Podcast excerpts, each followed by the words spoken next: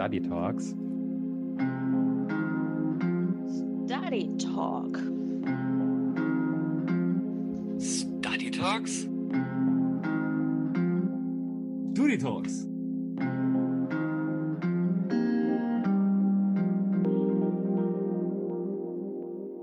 Zeit für Wiederholung, Wiederholung, Wiederholung, Wiederholung, Wiederholung, Wiederholung, Wiederholung.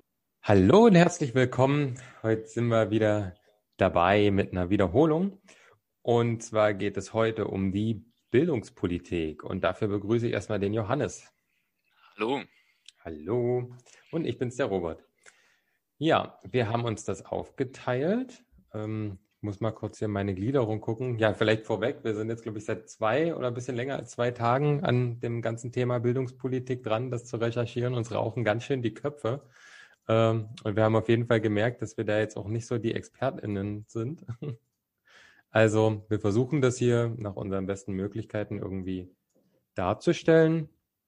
Äh, aber äh, natürlich wie immer auch keine Garantie auf irgendwas hier. Wir versuchen das nur so einzugrenzen, dass es für die Prüfung reicht und vielleicht auch ein Tick interessant ist.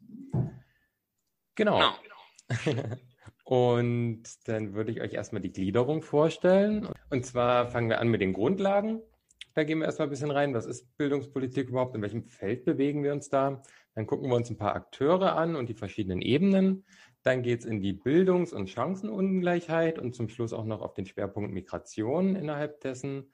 Dann gehen wir in die Bildungsinnovation danach in den internationalen Vergleich von Bildung und zum Schluss noch in den Schulabsentismus. Und ich beginne mit den Grundlagen. Wo habe ich sie? Hier habe ich sie. Genau. Also wir haben erstmal eine Ausgangslage, äh, die wir begreifen sollten. Ähm, also unsere Ausgangslage der Bildung und der Bildungspolitik, wie die so zustande gekommen ist.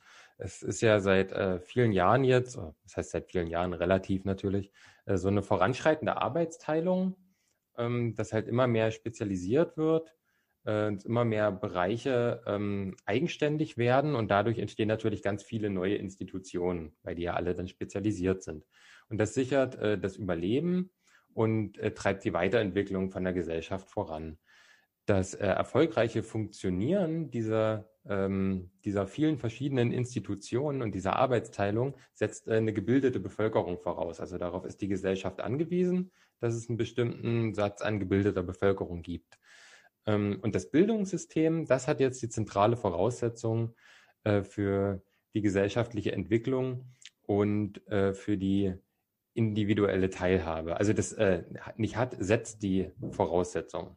Also das Bildungssystem selber ist die Voraussetzung äh, dass das überhaupt alles so funktionieren kann. Und äh, gibt ja auch ein Recht auf Bildung. Und das ist so ein Selbstverständnis sämtlicher moderner Gesellschaften. Ähm, da, das gucken wir uns, glaube ich, später dann auch noch mal ein bisschen genauer an. Also an sich hat man jede moderne Gesellschaft, versteht das so, dass irgendwie jeder, jeder Mensch in der Gesellschaft ein Recht darauf hat, gebildet zu sein und auch gebildet zu werden, vor allen Dingen da gewisse Möglichkeiten zu hat. Äh, ja, inwiefern das dann so ist, sehen wir dann vielleicht bei den, bei den äh, Ungleichheiten später noch. Gut, was äh, für Aufgaben hat das Bildungssystem? Das sind fünf Stück. Das erste ist die Qualifikationsfunktion. Also man braucht Leute in qualifizierten Positionen. Dafür muss das Bildungssystem äh, die Ausbildung bereitstellen. Es hat eine Integrations- und Sozialisationsfunktion, klar, eine Legitimationsfunktion, äh, also dass man irgendwie auch darstellt, dass das alles seine Berechtigung hat. Eine Selektionsfunktion, da haben wir halt sowas wie Benotung, äh, was dann natürlich auch sehr umstritten ist, wie das genau einzusetzen ist. Aber generell so ein Prüfungscharakter ist ja auch schon eine Selektion. Halt entweder man schafft eine Prüfung oder nicht und danach kann dann selektiert werden. Ähm, und eine Platzierungs- und Allokationsfunktion, das heißt Verteilungsfunktion gibt es auch noch. Also es muss äh, diese Institutionen, die müssen auch irgendwie flächendeckend da sein und ähm, dieses Angebot muss auch irgendwie gerecht verteilt sein. Dann gucken wir uns mal an, okay, was, was heißt denn Bildungspolitik eigentlich? Also ganz kurz. Ja? Ähm, du, äh, also wenn du von Bildungssystem sprichst, meinst du auch das Bildungswesen damit, oder? Das ist ein Synonym, oder? Genau, habe ich Bildungssystem gesagt? Ja, ich meine äh, Bildungswesen. Genau. genau. also das ist ein Synonym. Ähm, Habe ich auch gerade nochmal nachgeschaut. Auf jeden Fall. Ja. okay, cool. Ähm, genau, die Definition vom Bildungssystem. Es ist ein Politikbereich, also unsere gesamten Politik, mit dem Ziel, ähm, die Bildung im Interesse der Gesellschaft äh, hervorzubringen. Also es geht nicht nur darum, irgendwie irgendeine Art von Bildung bereitzustellen, sondern im, im, Interesse der Gesellschaft ist ja auch wichtig. Also das, was die Gesellschaft wirklich vorantreibt, was wir oben bei der Ausgangslage schon mal hatten. Äh, der Gegenstand der Bildungspolitik ist einerseits die Schaffung, Erhaltung, Strukturierung und Steuerung äh, des Bildungssystems. Und dieses Bildungssystem ist äh, öffentlich kontrolliert und finanziert. Der zweite Gegenstand der Bildungspolitik ist die Sicherung und die Ermöglichung des Rechts auf Bildung für alle. Und zwar für wirklich alle, völlig egal, was da für Eigenschaften oder angebliche Eigenschaften äh, uns voneinander unterscheiden. Und das gilt auch wieder für alle modernen Gesellschaften als Maßstab, ähm, diese ganze Definition der Bildungspolitik, denn ähm, die, das Recht auf Bildung hat halt eine Aufnahme in die äh, UN-Menschenrechtscharta äh, gehabt. Und das hat dann natürlich zur Folge, dass die ganzen Mitgliedstaaten sich da dann auch dran zu halten haben. Dann, die, genau, dieses Recht auf Bildung, ähm, das ist kein, kein explizites Recht in unserem Grundgesetz. Ähm, ja, ist vielleicht auch mal guter guter Ansatz für eine Diskussion, aber äh, nicht, nicht hier und heute. Ähm, ja, also das ist nicht festgeschrieben, dieses, dieses Recht, aber äh, da ja Deutschland Vertragsstaat äh, zahlreicher Menschenrechtskonventionen ist, ähm, wird das natürlich trotzdem wahrgenommen. Also haben wir ja gerade schon gehabt mit der äh, Menschenrechtscharta der UN. Ja, dann leben wir in einer Wissensgesellschaft. Also Wissensgesellschaft ist hier mein fünfter Punkt in den Grundlagen. Hm, was hat die für, für einen Effekt, diese Wissensgesellschaft, die, es ist die stärkere Fokussierung auf Bildung. Also Wissen entsteht ja durch Bildung. Durch Bildung entsteht noch mehr, aber auch Wissen. Und ähm, wir, also ich glaube, das kann man sich auch ganz gut vorstellen, dass wir in so einer Wissensgesellschaft sind. Und diese Informationsbreite zum Beispiel, die wir haben. Ähm, und das verändert auch die gesellschaftliche Rolle von Bildung. Also Bildung ist jetzt nicht mehr für einen bestimmten Teil irgendein bestimmtes Privileg oder so, sondern Bildung ist irgendwie, naja, kommt drauf an, wie idealistisch jetzt man da rangeht. Ich würde mir wünschen, dass halt Bildung sowas wie ein, wie ein Selbstverständnis ist, was halt zum, zum, na, zur Unabhängigkeit irgendwie auch beiträgt und äh, jeder Mensch irgendwie anstrebt. Aber ja, vielleicht geht es so ein bisschen in die Richtung. Ähm, geprägt ist das halt durch das beschleunigte Wachstum der Wissensbestände und auch halt diese ganze Verbreitungslogistik durch äh, Internet. Ähm, es beruht auf der permanenten Produktion und Distribution und auf der Nutzung neuer kognitiver Inhalte, die ja laufend äh, generiert werden. Die Konzentration auf die Bildungselite ist halt nicht mehr ausreichend, äh, wie ich das vorhin schon dargestellt habe. Und es gibt eine steigende Nachfrage an höheren Qualifikationen und ähm, an dieser Spezialexpertise, dass halt sich immer mehr äh, in Spezialbereiche, also sich spezialisiert wird und äh, da auch immer höher qualifiziert werden will. Und sechstens ist dann bei mir der PISA-Schock. Was ist der PISA-Schock? Also PISA ist bestimmt den meisten Begriff. Wir machen halt immer eine Studie, um äh, so die Bildungsergebnisse oder eher Schulergebnisse weltweit äh, zu erfassen oder fast weltweit. Und der PISA-Schock, äh, ja, finde ich ganz witzig, ist halt äh, die unzureichenden Ergebnisse im internationalen Vergleich, also von Deutschland. Ähm, das kam offensichtlich für die Leute, die für die Bildung verantwortlich sind, in der Politik vor allem äh, relativ unerwartet. Und deswegen ist es auch der PISA-Schock, weil äh, ja, wenn man sich dann immer viel darauf einbildet, dass das eigene Bildungssystem besonders toll ist, ähm, ist es natürlich immer richtig cool, wenn man vor Augen geführt bekommt, dass es eben nicht so ist.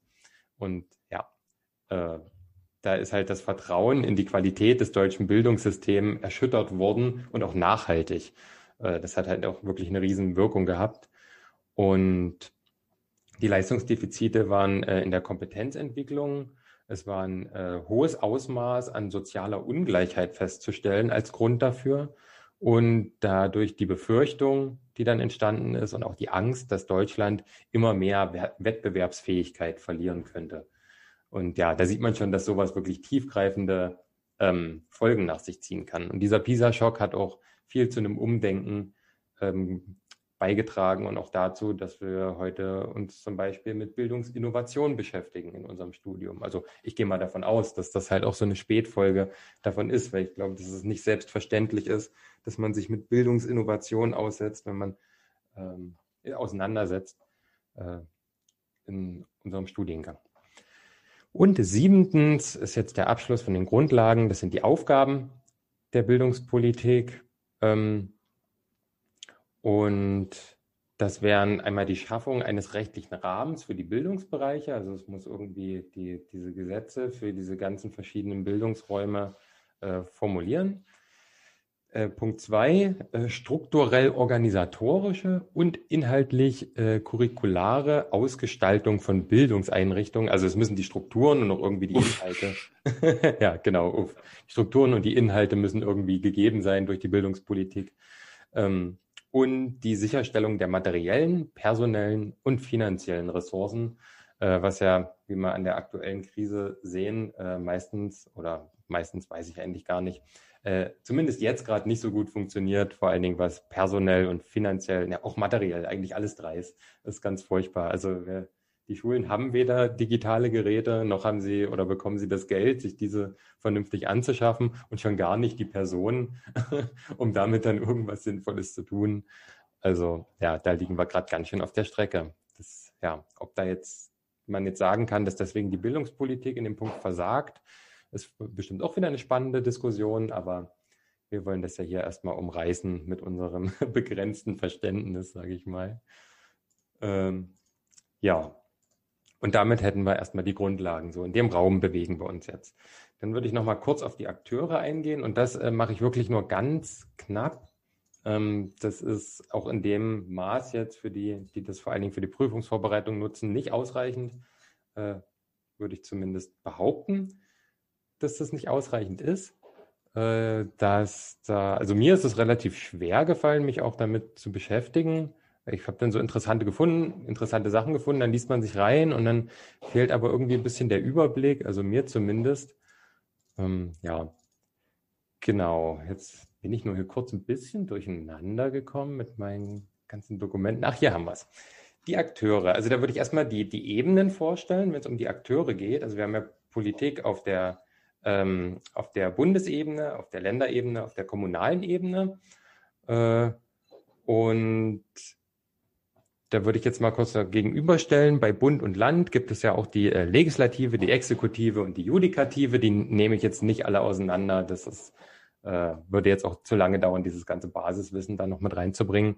Und auf der Legislative wäre es halt beim Bund der Bundestag, bei den Ländern das Landesparlament, die Exekutive beim Bund die Bundesregierung, äh, bei den Ländern die Landesregierung und äh, die Judikative ist dann auf, beim, auf der Bundseite der Bundesgerichtshof und bei den Ländern das Landesverfassungsgericht oder andere Gerichte.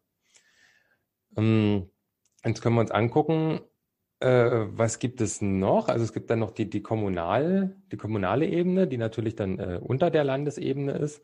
Dann haben wir noch die äh, Institutionen, die irgendwie überall, äh, je nachdem, wo, in welchem, in welchem Wirkungskreis sie begrenzt sind, äh, sich da integrieren und die Verbände äh, genauso.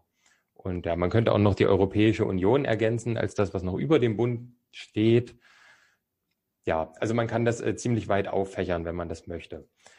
Aber jetzt konzentrieren wir uns mal auf ein paar spezielle, äh, die uns interessieren für die Bildungspolitik. Ähm, beim Bund äh, werden das jetzt äh, verschiedene Ministerien wie das Ministerium für Bildung und Forschung, was für die Weiterentwicklung für Bildungs- und Forschungspolitik verantwortlich ist, ähm, das Bundesministerium für Arbeit und Soziales. Da geht es um die Arbeitsmarktpolitik, Arbeitsrechte, Arbeitsschutz äh, und Rente und so.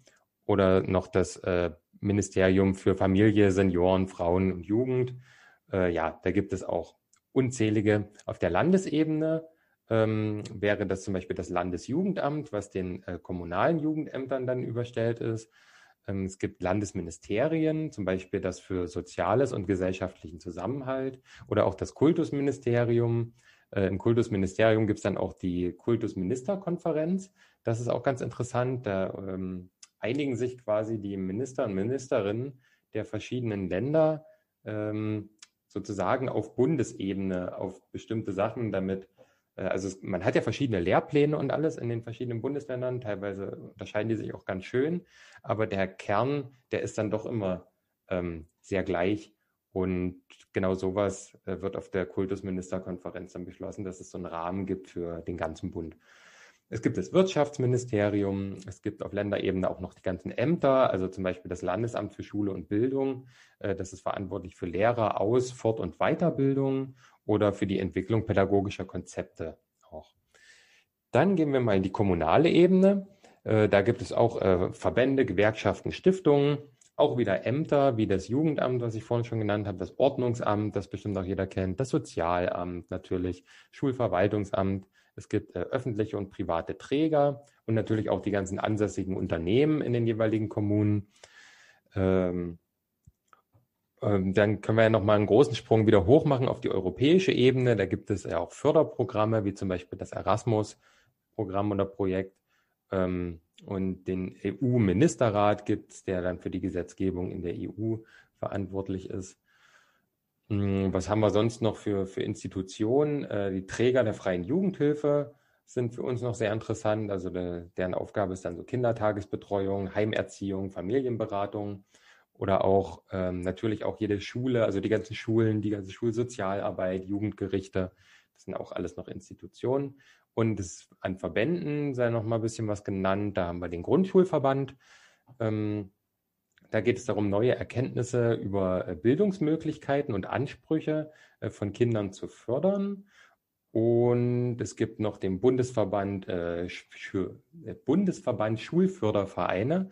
Und ähm, da geht es darum, Eltern- und Schulinitiativen bei der Gründung von Fördervereinen zu unterstützen.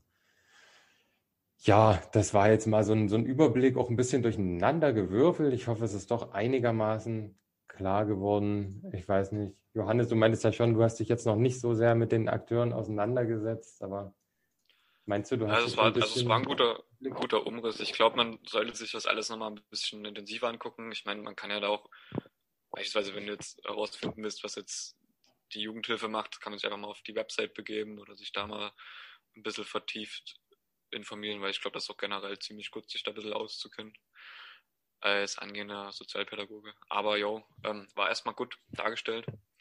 Genau. Ähm, da wird schon gleich weiter mit der Bildungs- und Chancengleichheit machen.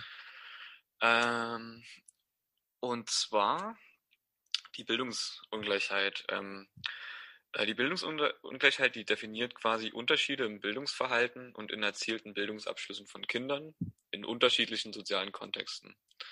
Ähm, Bildungsungleichheit ist eine Form von sozialer Ungleichheit ähm, und ähm, die äh, grundlegende Definition ist, wenn Menschen aufgrund ihrer sozialen Stellung von wertvollen Gütern einer Gesellschaft mehr oder weniger erhalten.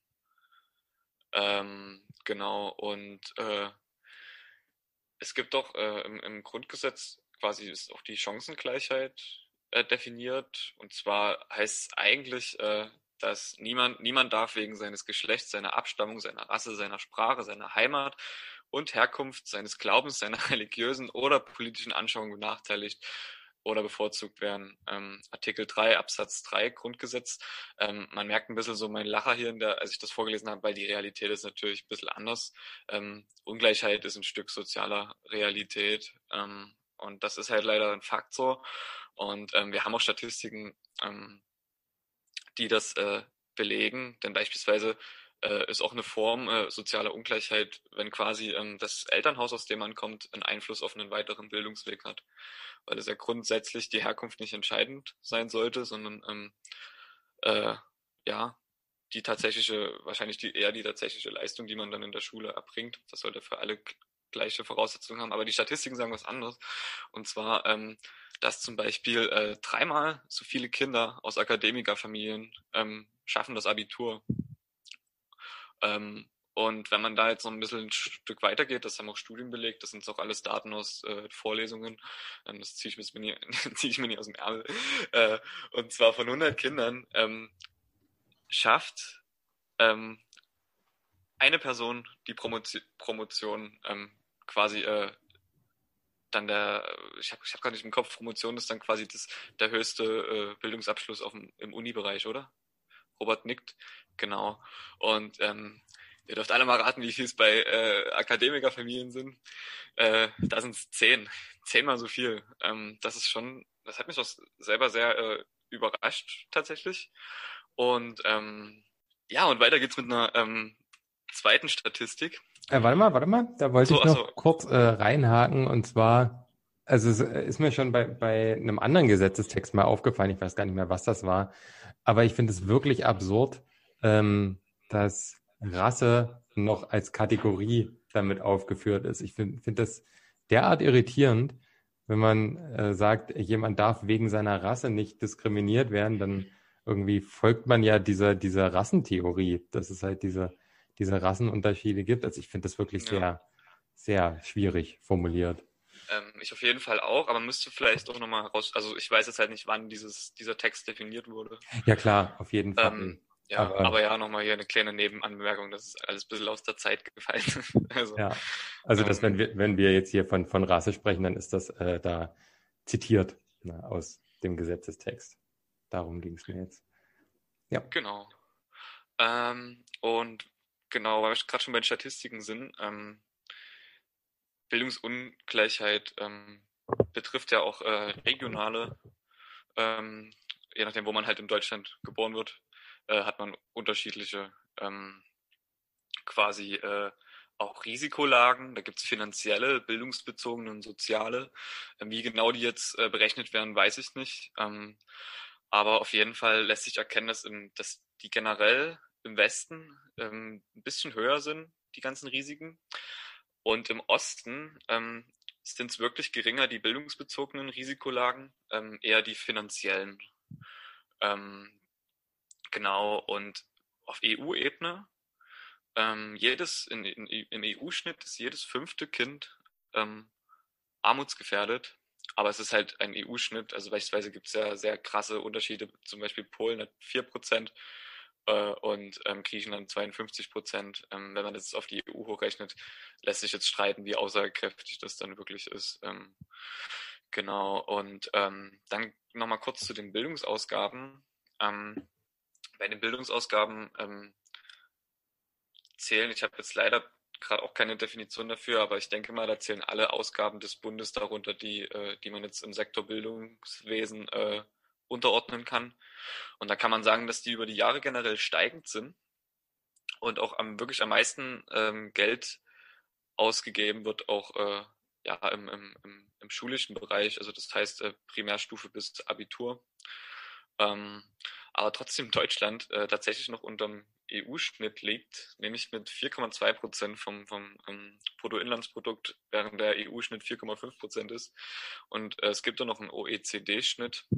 Ähm, das heißt äh, äh, quasi äh, eine globale, eine globale Richtlinie, wie das eigentlich sein sollte, und der liegt bei 5 Prozent. Um, und da ist Deutschland auf jeden Fall ein bisschen darunter. Ähm, genau, nur nochmal hier so ein bisschen zu den Statistiken. Und es gibt, äh, es gibt theoretische Erklärungsansätze von Bildungs- bzw. Chancengerechtigkeit. Und da gibt es so zwei äh, Forscher, einmal der Pierre Bourdieu und Raymond Boudon. Die Nachnamen ähneln sich verdammt dolle, also vielleicht merkt man sich auch gleich den Vornamen mit. Ähm, und die sagen beide quasi aus, äh, dass die äh, soziale Herkunft entscheidend ist. Ähm, und genau, ich würde mal anfangen mit dem Raymond Boudon. Und der sagt quasi, dass ähm, der unterteilt zwischen primäre und sekundäre Herkunftseffekte. Ähm, primäre Herkunftseffekte sind, dass äh, die soziale, Her äh, soziale Herkunft quasi einen Einfluss auf die Schulleistung hat. Und die sekundären Herkunftseffekte ist, dass äh, die soziale Herkunft ähm, quasi einen Einfluss auf die Bildungsentscheidung ähm, der Eltern halt auch hat. Und äh, Raymond Boudon sagt jetzt, dass die sekundären auf jeden Fall ähm, entscheidender sind als die primären. Und ähm, um das nochmal zu erklären, so diese Bildungsentscheidung ähm, als so ein bisschen als Kosten-Nutzen-Rechnung, äh, finanziell sowie sozial. Ähm, also wir kennen, ihr kennt ja bestimmt alle so, oder vielleicht kennt ihr das, ähm, so Aussagen von Eltern wie, ja, ähm, also von Eltern, die jetzt vielleicht jetzt nicht so einen Bezug äh, zur akademischen Bildungslaufbahn haben, sagen dann vielleicht sowas wie, äh, mach doch lieber was, wo man Geld verdient oder ähm, so, äh, dann mach doch lieber eine Ausbildung, hast du was Hand was Handfestes so. Und ähm, dieses äh, Kosten-Nutzen-Rechnung, dieses, also dieses, diese Entscheidung quasi, ist sehr abhängig von dem sozialen, von der sozialen Herkunft der Eltern. Ähm, und ja, und da wird der, der Bildungsweg oder die Zukunftsweg eher als Mittel zum Zweck gesehen. Das heißt, es ist halt Geld, Sicherheit oder halt auch Ansehen ähm, äh, ja, bringt. Genau. Und der Pierre Bourdieu, ähm, der hat jetzt ähm, quasi äh, gesagt, dass der, das Kapitalvolumen und der soziale Raum ähm, entscheidend über den äh, über den Lebensstil ist. Denn er hat dann so eine äh, so eine Reihe quasi äh, soziale Raum ist quasi macht quasi den Habitus abhängig, also quasi ähm, das Denk-, Wahrnehmungs- und Handlungsschema. Ähm, je nachdem halt in welchem sozialen Raum du bist, hast du einen bestimmten Habitus, bestimmte äh, ein bestimmtes Handlungsschemata ähm, und daraus ergibt sich, ergibt sich dann dein, sein, dein Lebensstil. Halt die Vorliebe für bestimmte Sachen, Abneigung für bestimmte Sachen. Neige ich jetzt den akademischen Bildungsweg ab, weil ich da einfach keinen Bezug zu habe? Ähm, oder bin ich da voll drinne, weil meine Eltern das halt äh, sehr anstreben? Und das ist halt dieser Lebensstil.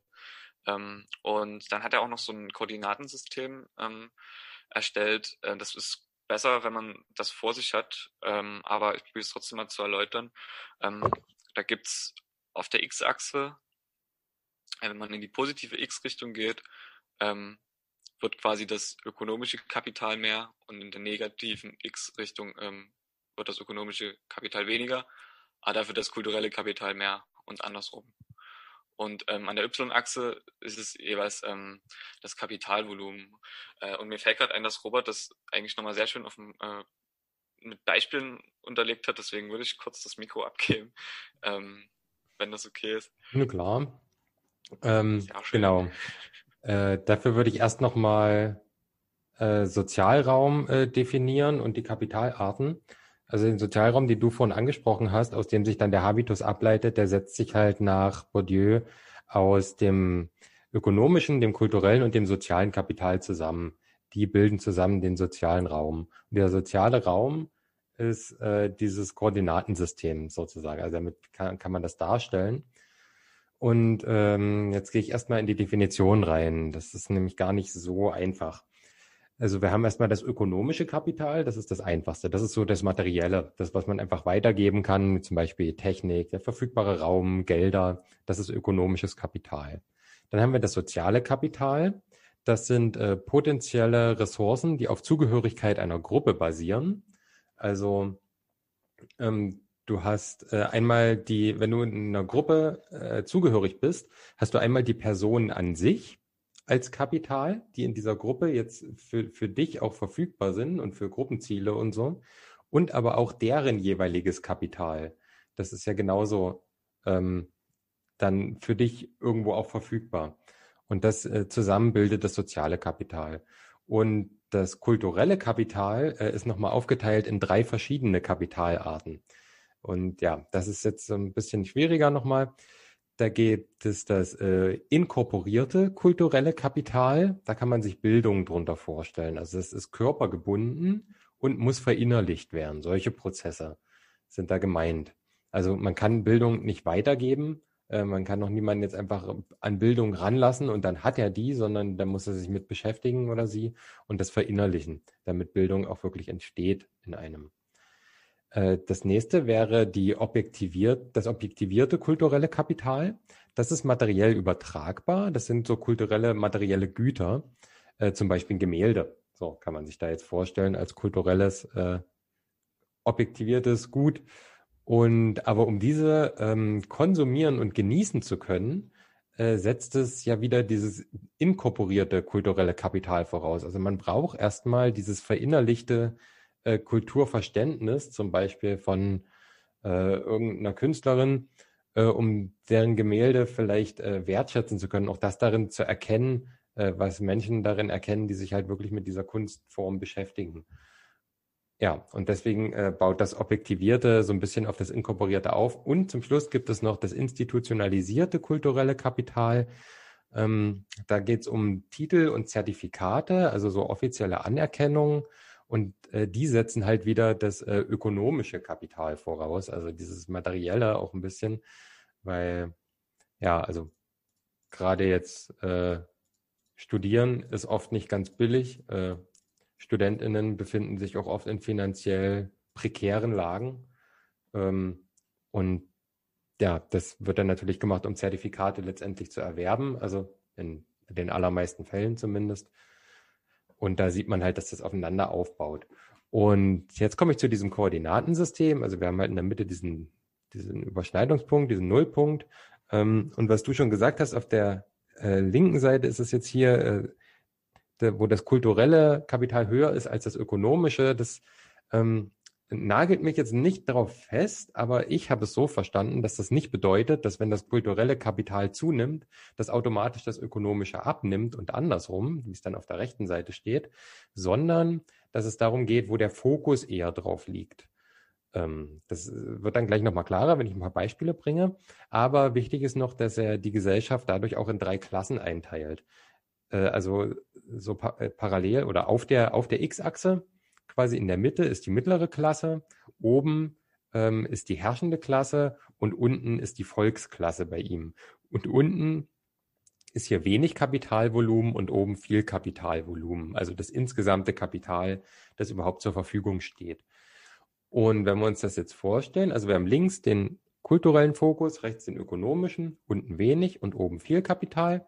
Und wenn man jetzt sagt, okay, ich bin Student oder Studentin, dann kann ich mich auf jeden Fall ganz unten links eintragen, weil mein äh, Fokus ja auf jeden Fall kulturell ist. Also ganz klar, wenn wir uns das nochmal angucken, das äh, inkorporierte kulturelle Kapital, die Bildung ähm, natürlich und vor allen Dingen auch das institutionalisierte Kapital, die Titel und Zertifikate, das ist jetzt hier gerade wichtig.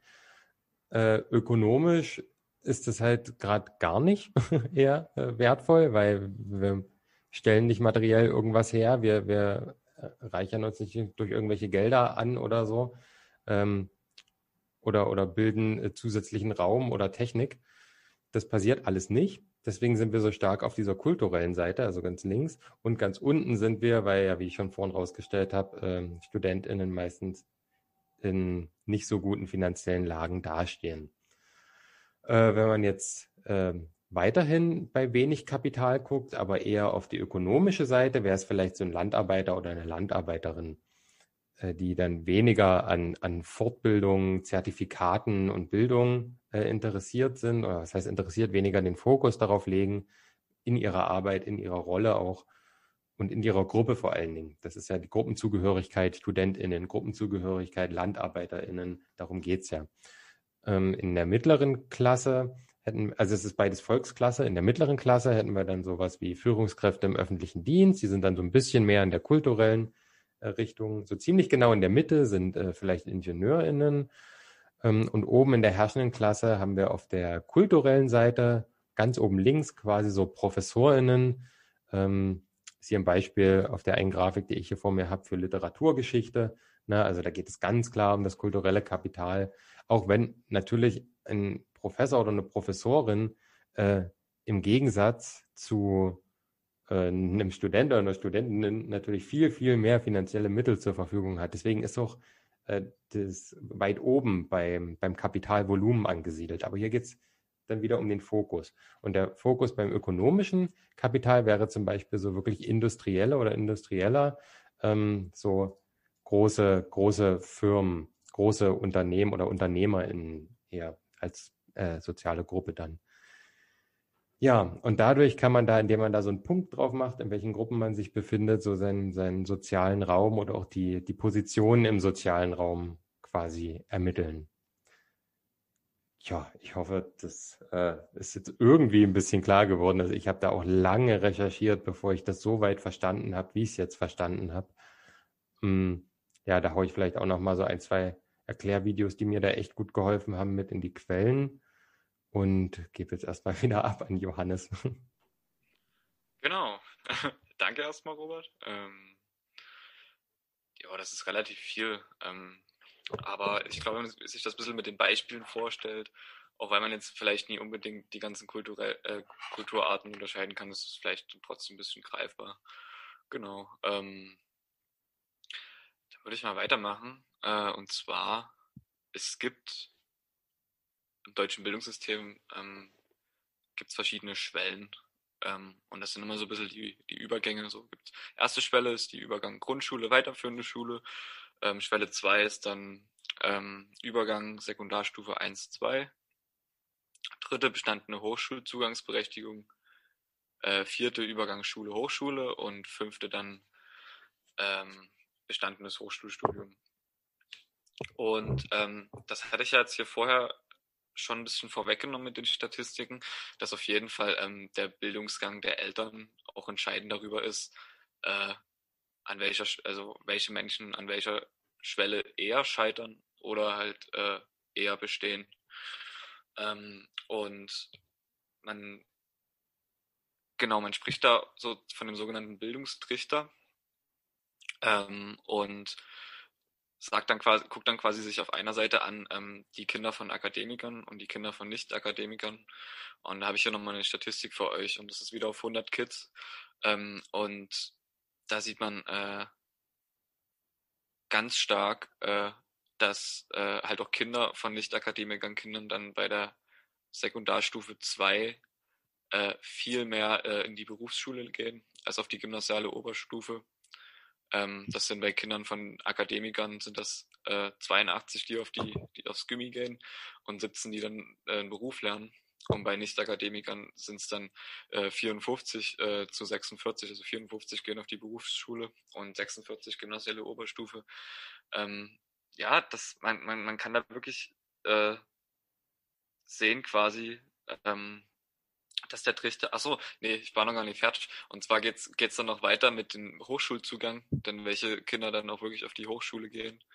Ähm, und äh, da gibt's dann sogenannte Übergangsquoten und die ist halt bei Kindern von Nicht-Akademikern quasi äh,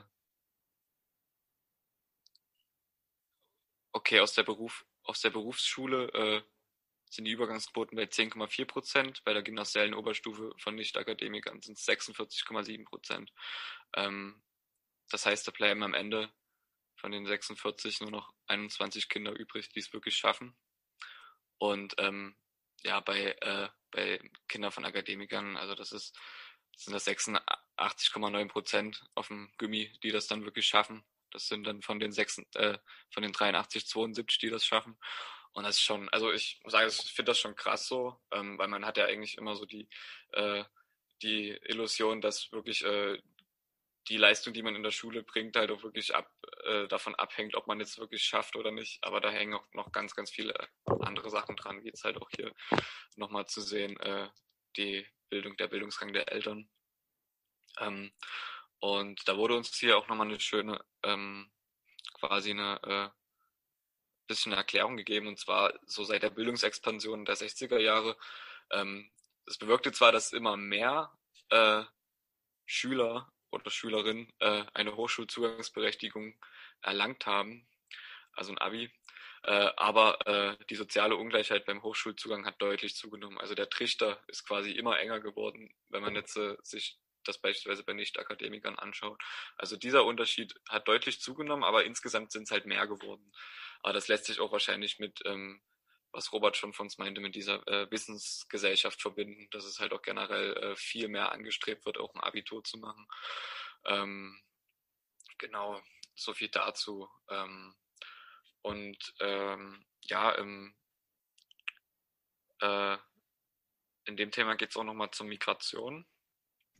Ich würde auch vorher nochmal einhaken. Achso, hack nochmal ein, noch ja bitte. Eine interessante äh, Studie dazu.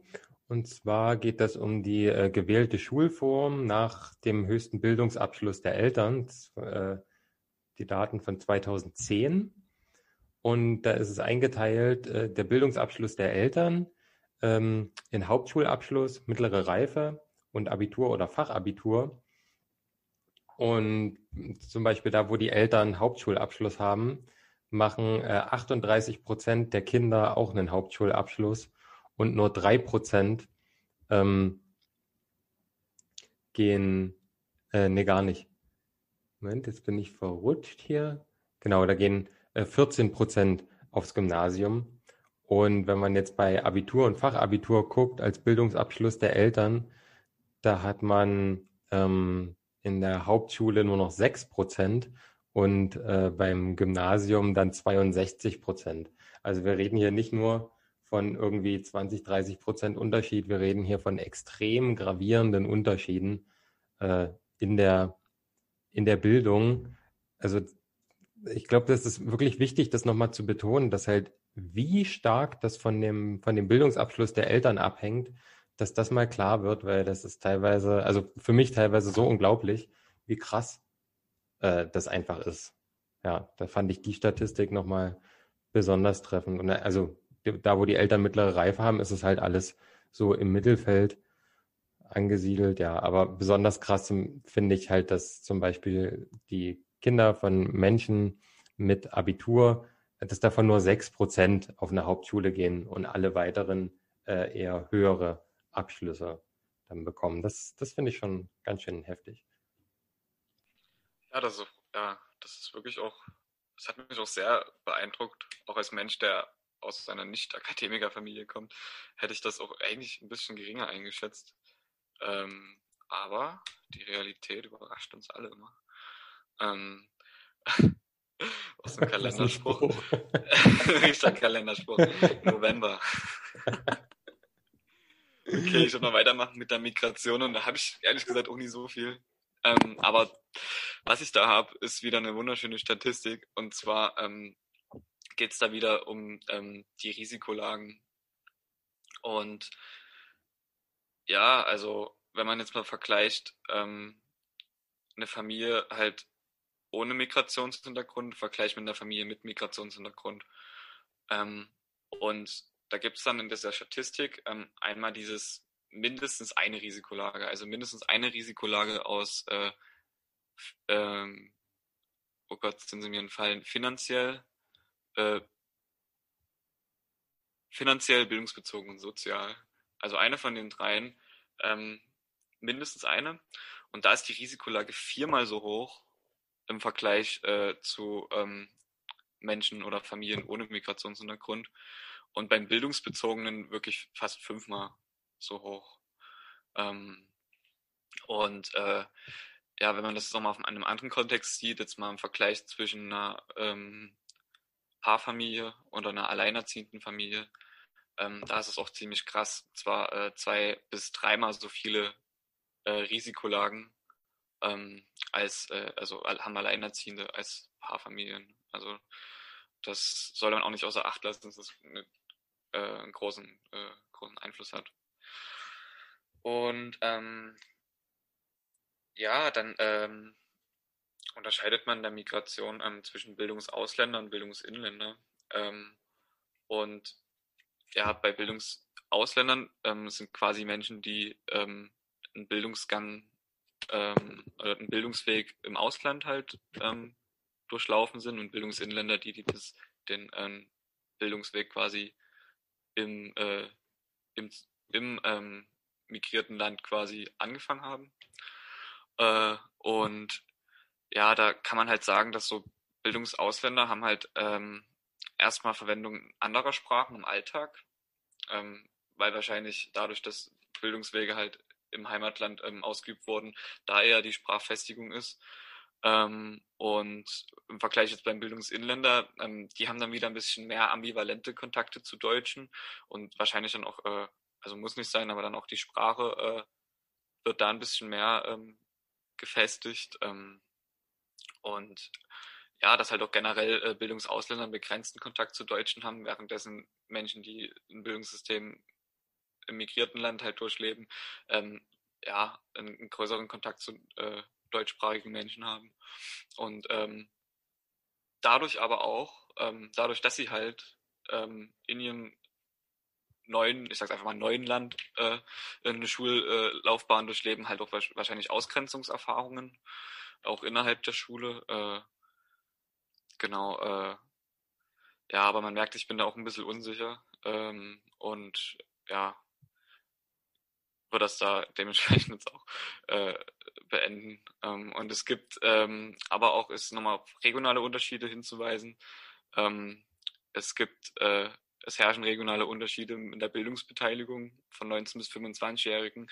Wenn man jetzt ähm, beispielsweise äh, besonders ostdeutsche kreisfreie ähm, Städte anschaut im Vergleich zu städtischen Regionen, wie jetzt vielleicht Dresden, also wenn wir uns mal vergleichen, so, naja gut, kreisfreie Städte fällt mir jetzt kein Beispiel ein, aber das sind halt wirklich diese sehr, sehr, sehr dünn besiedelten Orte im Vergleich zu Dresden. Und Bildungsbeteiligung ist quasi, ähm, wie, äh, wie viele Menschen in einem bestimmten Alter an in einer Bildungsinstitution halt noch tätig sind. Also nicht tätig sind, sondern halt äh, ausgebildet werden quasi. Und da ist wirklich der Unterschied äh, in diesen kreisfreien Städten 48 Prozent und in den städtischen Regionen 65 Prozent. Also da gibt es wirklich auch noch krasse regionale Unterschiede.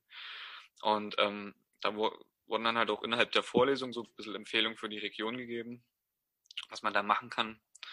Und ähm, da ist zum Beispiel ein was ähm, die Intensivierung Maßnahmen zur Weiterbildung des Personals, ähm, dass die halt auch auf dem neuesten Stand sind quasi. Ähm, dann Schließung von Bedarfslücken unter regionspezifischen Bedingungen. Also es gibt ja auch einen generellen ganz schön Lehrermangel. Und ich kann mir vorstellen, dass sich das auch nochmal ein bisschen krasser zeigt in den ähm, dünner besiedelten Regionen unseres Bundeslandes so, aber ich habe da wirklich auch jetzt nicht so gezielte Daten. Und ja, und halt auch eine generelle gezielte Unterstützung der Einrichtungen in besonders betroffenen Gebieten, ähm, dass man da ein bisschen Unterstützung zeigt und die jetzt nicht äh, ja, einfach so ab, gewissermaßen abschreibt. So. Ähm, genau, und dann würde ich auch gleich, also das war es jetzt hier zur Bildungsungleichheit. Ich würde auch weitermachen mit Bildungsinnovation. Ähm, ich würde noch kurz genau. ein Beispiel so, gerade noch eingefallen. Ja, ja. Ja, ähm, und zwar, also was auch so Bildungsungleichheit und Migration zu tun hat, sind ja auch Bildungsabschlüsse, die einfach nicht anerkannt werden. Da haben wir ja ganz viel. Ähm, ein Beispiel wäre, dass hier hat äh, letzten Sommer hat bei mir im Haus hier unten in der Ecke hat einen Eiskaffee aufgemacht und da arbeitet einfach ein syrischer Lehrer. So. also der äh, kann halt perfekt Deutsch so und äh, arbeitet halt in einem Eiskaffee, weil seine Ausbildung als Lehrer in, ich glaube, in Literaturgeschichte und äh, noch irgendwas ja einfach nicht anerkannt wird.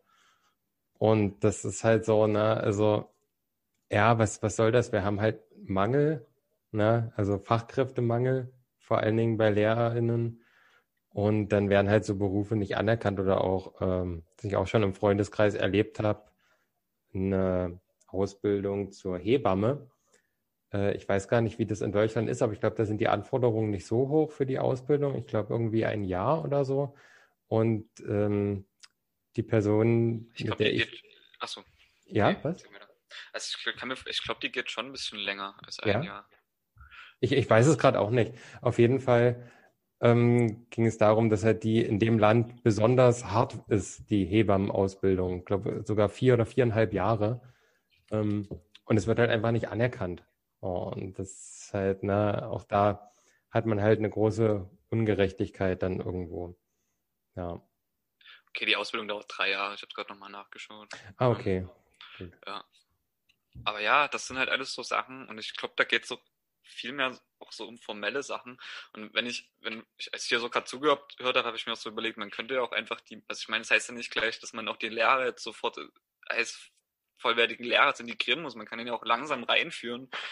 Aber dass da quasi nichts unternommen wird, ähm, äh, da quasi ein bisschen nachzuhelfen, ein bisschen schwierig. Aber ja, ähm, gehen wir mal weiter zur Bildungsinnovation.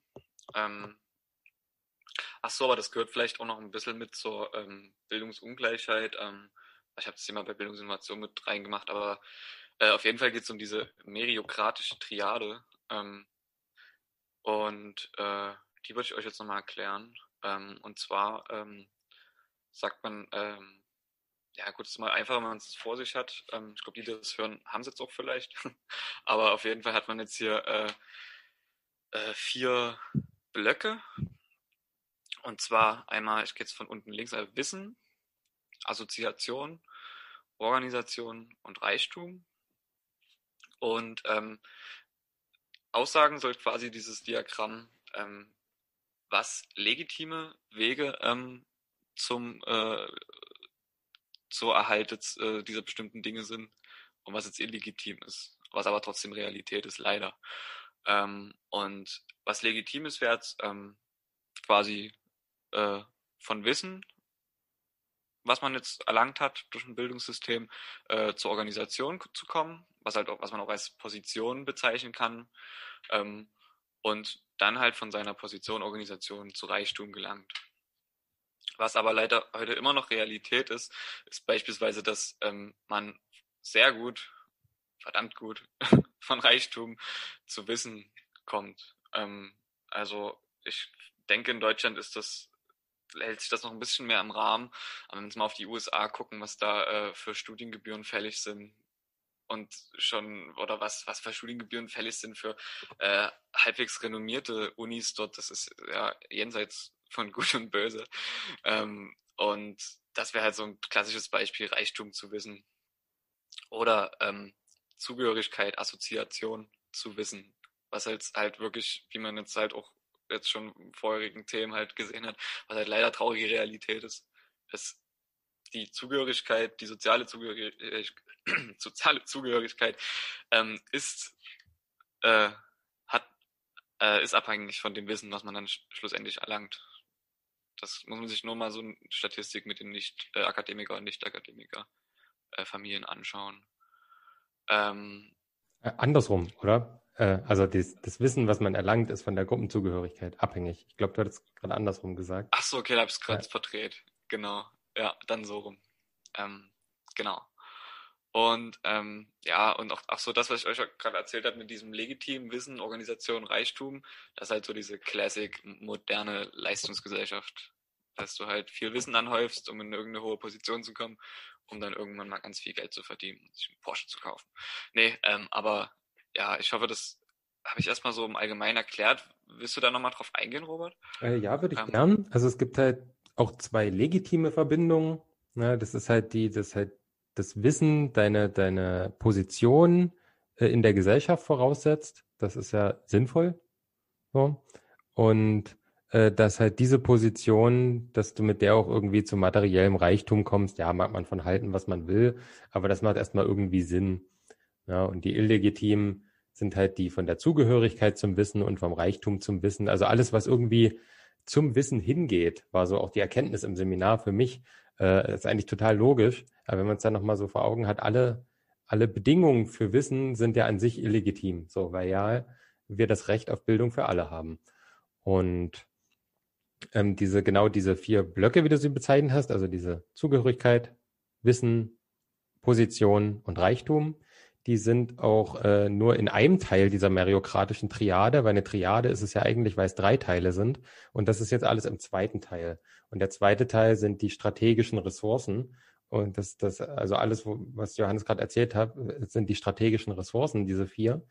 Und äh, in der obersten Ebene, Ebene eins, gibt es halt die, in, das ist die institutionelle Deckungsgarantie.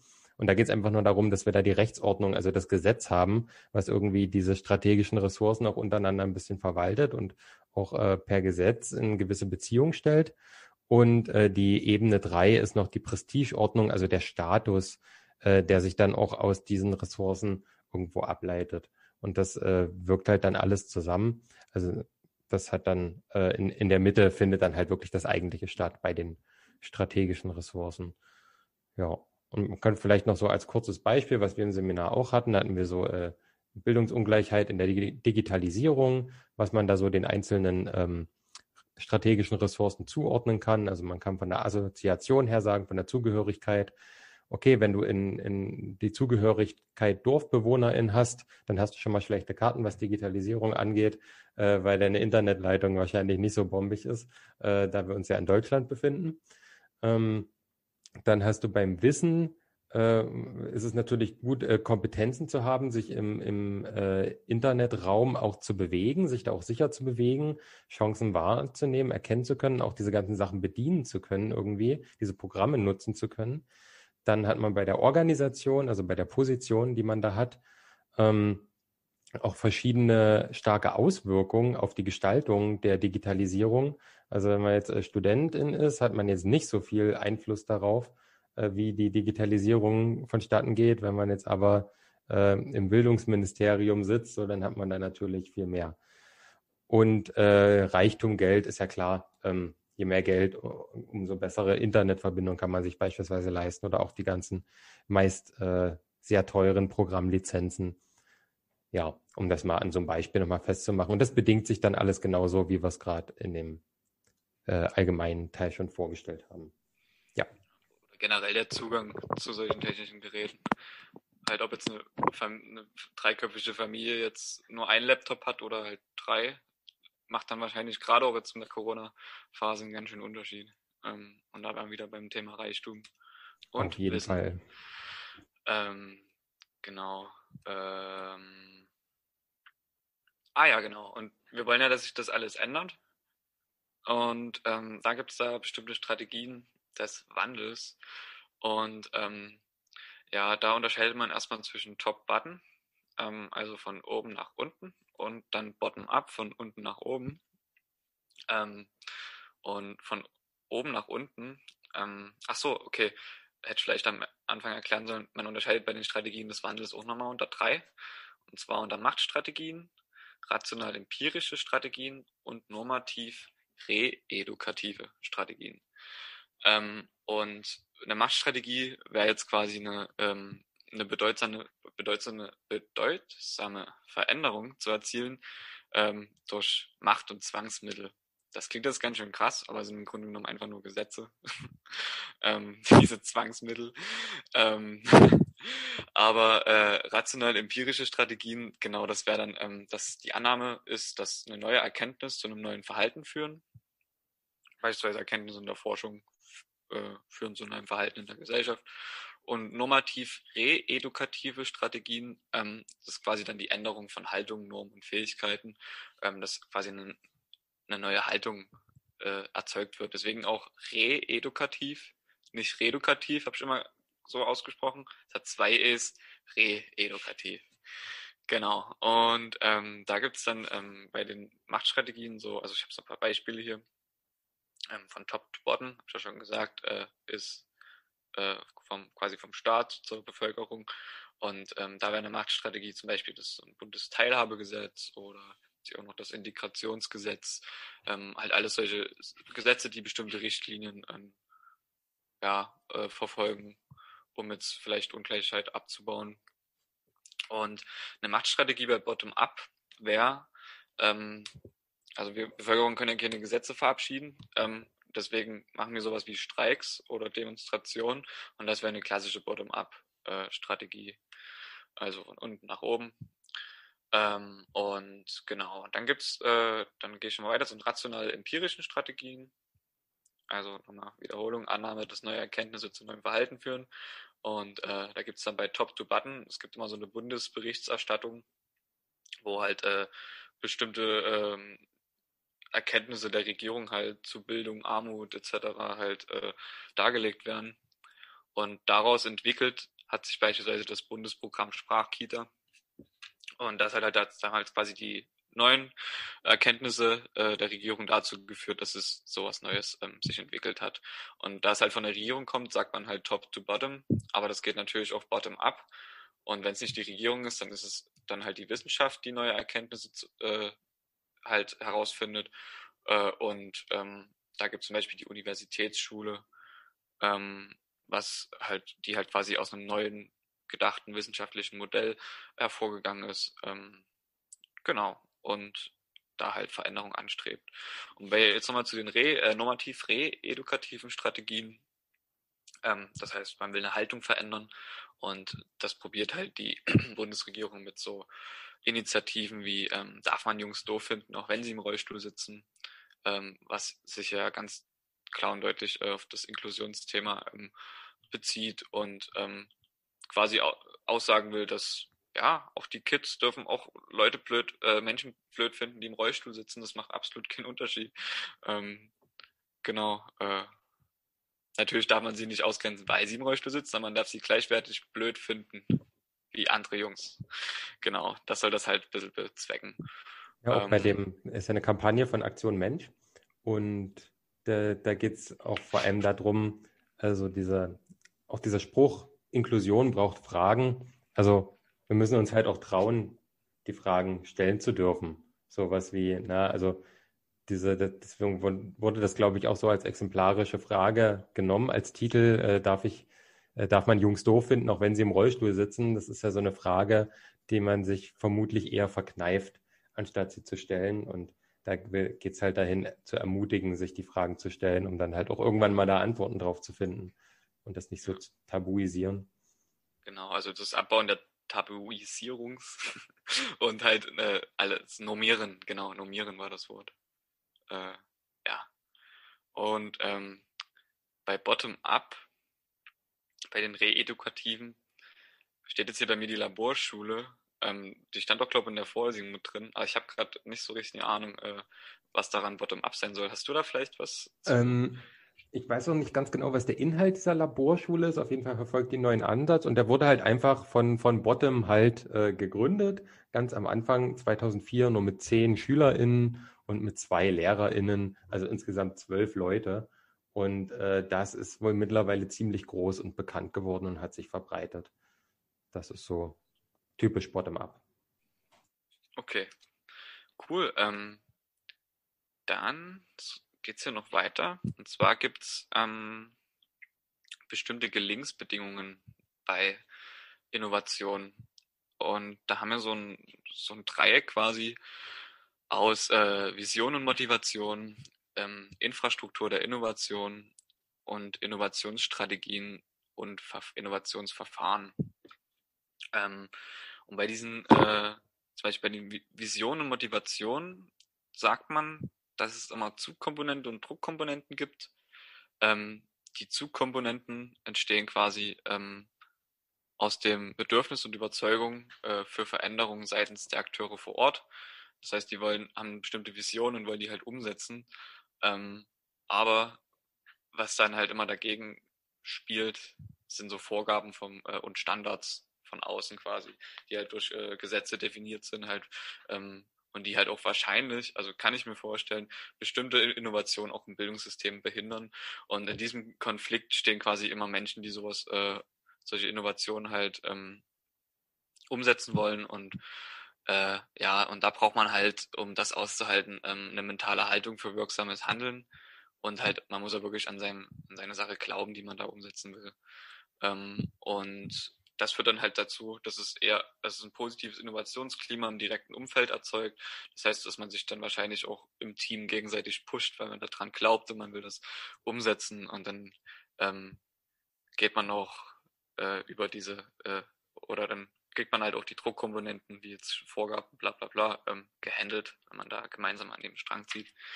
Ähm, und genau, äh, dann gehe ich mal weiter äh, zu den Infrastrukturen der Innovation.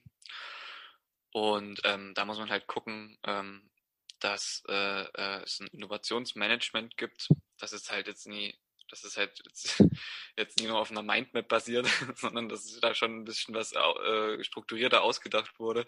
Ähm, und dass es ein Teamlernen ist, eine professionelle Lerngemeinschaft entsteht, dass man sich im Team weiterentwickelt ähm, dass man Netzwerke aufbaut, äh, dass man auch heutzutage wahrscheinlich auch in, im sozialen Netzwerk seine Innovationen halt ausführt, ähm, da auch die nötigen Ressourcen ähm, an Mann bringt ähm, und äh, akzept okay, ähm, dann noch äh, Passfähigkeit zu Strukturvorgaben und Akzeptanz bei den Stakeholdern. Magst du da kurz was zu sagen, Robert?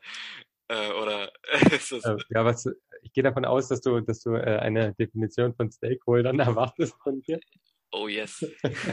ja, es sind eigentlich einfach nur die äh, Akteure, die ein Interesse an der jeweiligen Sache haben. Also jetzt mal so ganz grob. Ich glaube, das kann man schon noch. Äh, Gibt es wahrscheinlich ausführlichere Definitionen. Die Vereinsmitglieder. äh, zum Beispiel, ja. Ich kann ja mal äh, parallel, kann mal ganz kurz ähm, gucken, was ich dazu finde. Ich kann ja schon mal weitermachen, währenddessen du guckst. Ich habe schon. Ähm, also ich würde jetzt einfach mal. das hatten wir doch vorhin irgendwo, die, die äh, Kompetenzen, äh, das alles zu nutzen und so, ne? Also maximal Ja, ja. bei mir auf jeden Fall. 110 Ich kann äh, übelst schnell auf Wikipedia zugreifen und äh, vorlesen, was da steht. Also als Stakeholder wird eine Person oder Gruppe bezeichnet, die ein berechtigtes Interesse am Verlauf oder Ergebnis eines Prozesses oder Projekts hat. Also ja, also es war jetzt äh, zitiert von Wikipedia Stakeholder-Artikel. Also genauso, wie ich schon gesagt habe. Alle, die da irgendwie, Fans. ja, die Fans, genau. Die Fans. Ja, und genau, und dass man halt trotzdem jetzt, also ich glaube, das zielt auch ein bisschen so darauf, dass man dann auf einmal jetzt nie kompletten Kurs ändert, was dann halt die Akzeptanz bei jetzt den mit mit, äh, mit den Stakeholdern halt dann wahrscheinlich auch ein bisschen äh, trüben kann, dass man da auch wahrscheinlich ein bisschen auch Absprache hält, auch wenn du jetzt viele Leute eine Community entwickelst, die das, die dafür sind, äh, dass man da halt auch äh, probiert, immer einen gemeinsamen Konsens zu finden und es nie sagt, so ich bin jetzt hier der Innovative und das ist jetzt mein Projekt, deswegen muss es so umgesetzt werden. So nicht. Ähm, genau. So nicht. Ähm, ja, da habe ich noch äh, Zeit, Material, Ressourcen halt, ähm, genau. Das sind alles so infrastrukturelle Dinge auch bei einer ähm, Gelingensbedingung bei Innovation. Und ähm, dann gibt's ähm, quasi hier auf der rechten Seite Innovationsstrategien und Verfahren. Und, ähm, Strategien wären halt jetzt eine Organisationsentwicklung ähm, plus äh, oder Schulprogrammarbeit, dass man sich jetzt überlegt, so was äh, ja, wirklich, was macht jetzt meine Innovation Hand und Fuß, wie kann man das jetzt hier umsetzen? Ähm, und dann halt auch eine Personalentwicklung, weil ich denke, dass so gerade so bei äh, sehr innovativen Schulen ähm, auch am Anfang äh, ja wahrscheinlich ein, ein, ein, ein geringerer Stand, äh, Wissensstand jetzt auch gegenüber der Innovation auch im Personal da ist und dass man halt darauf achtet, dass sich das auch entwickelt. Ähm, genau dann hier Qualitätsentwicklungsprozesse, wenn ich jetzt merke, okay, ja, meine Innovation, das sah jetzt auf dem Papier ganz gut aus, aber jetzt klappt das mit den Schülern nie, dass ich da jetzt auch mich verändere und neue Qualitäten halt auch hinzufüge und dass es halt auch wahrscheinlich ein, ein, immer ein, ein Prozess ist, dass es jetzt, jetzt nie sagt, so ich habe jetzt hier eine Schule erfunden und das machen wir so, sondern dass es halt genau sich organisch weiterentwickelt. Äh, jo, äh, dann Organisationsforschung. Ähm, ja, ist auch wahrscheinlich wieder auf dem auf der Ebene, dass man eine gute Struktur äh, erzielt und genau. Ähm, ja, hast du da jetzt noch was zu ergänzen? Ja, was heißt ergänzen? Vielleicht eher mal so, so, ein, so eine Bezeichnungssache oder so begrifflich. Ähm, also so wie ich zumindest gelernt habe, ist es halt eine Innovation auch erst dann, wenn es auch wirklich erprobt ist in der Praxis, wenn es viel angenommen wird und echt gut ankommt. Und vorher bezeichnet man das als Vision. So, weil es wird immer so ganz inflationär verwendet, der Begriff, äh, dass man jetzt äh, Innovation hat oder jetzt hier, wir, wir planen jetzt eine Innovation oder so, oder ich habe eine Innovation im Kopf. Äh, Es ist halt alles Vision.